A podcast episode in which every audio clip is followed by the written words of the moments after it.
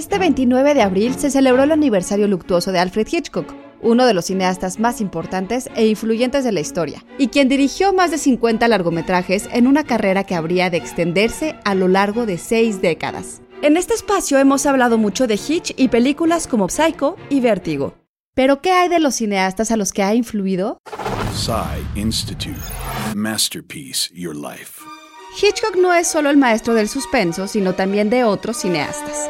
Su influencia se puede apreciar en las historias, los temas y las elecciones estilísticas de directores tan distintos como Steven Spielberg, Lynch o Park Chan-wook, así como en la obra de M. Night Shyamalan, director de thrillers como The Village y Unbreakable, o David Fincher, quien ha descrito su película Panic Room como una mezcla de Ventana Indiscreta y Perros de Paja de Pa.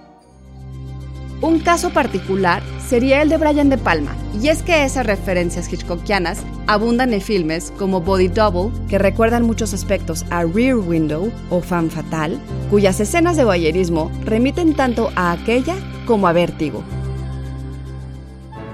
Hitch fue nombrado caballero comendador de la excelentísima Orden del Imperio Británico durante los honores de Año Nuevo de 1980. Como estaba ya muy enfermo para viajar hasta Londres, el cónsul general británico le llevó todos los documentos a los estudios Universal en California.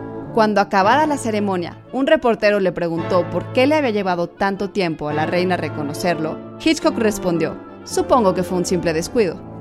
Idea de Blanca López, guion de Antonio Camarillo, y grabando desde casa, Ana Goyenechea. Nos escuchamos en la próxima cápsula SAE.